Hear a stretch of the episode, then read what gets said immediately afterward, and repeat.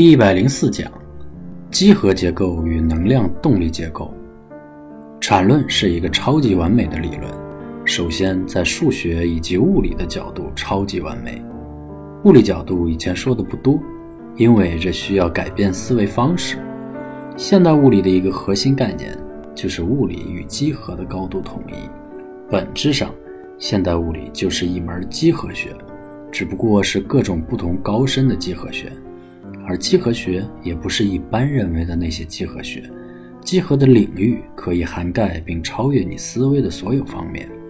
广义相对论是第一种真正意义上的现代物理学，其基础是一种比较简单的几何学，后面的规范场、超弦、膜空间等理论就涉及各种超越一般人直观的几何了。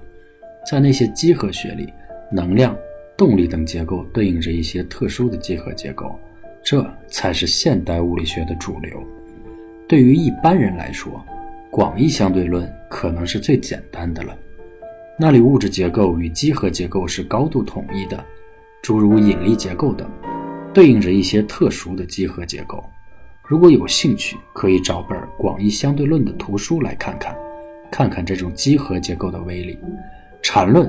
本质上是站在这种现代物理学角度构建自己的能量动力学结构的。这里一切都是几何结构说了算，一切的能量动力形态都变得几何化。因此，必须有这种思维上的根本改变，才会有真正的理解。否则，还是牛顿时代的思维，那将会陷入一种机械化思维的陷阱中。